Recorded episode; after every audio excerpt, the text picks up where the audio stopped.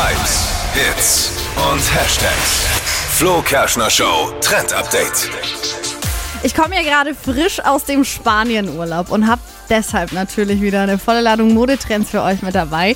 Man sieht aktuell Leute nur in orangen Farben rumlaufen und auch Instagram ist damit voll. Also Orange ist damit äh, die Farbe des Sommers 2022 und das darf so ein richtig knalliges, sattes Orange sein. Und ich habe auch ein paar Mädels gesehen am Strand in so richtig schönen orangenen Bikinis. Sieht so toll aus und wirkt mega sommerlich. Und das Coole ist, durch dieses Orange sieht man automatisch ein bisschen bräuner aus. Neon. Ja, so, so knalliges Neonorange. Gibt's aber auch halt als Oberteile oder auch als Hemden für Männer, also richtig cool. Die 80er. Ja, so ein Wieder bisschen. da. Zum Glück habe ich meine Sachen nicht weggeworfen. Ja, kannst du Sehr wieder gut, Dippi. auspacken. Ja.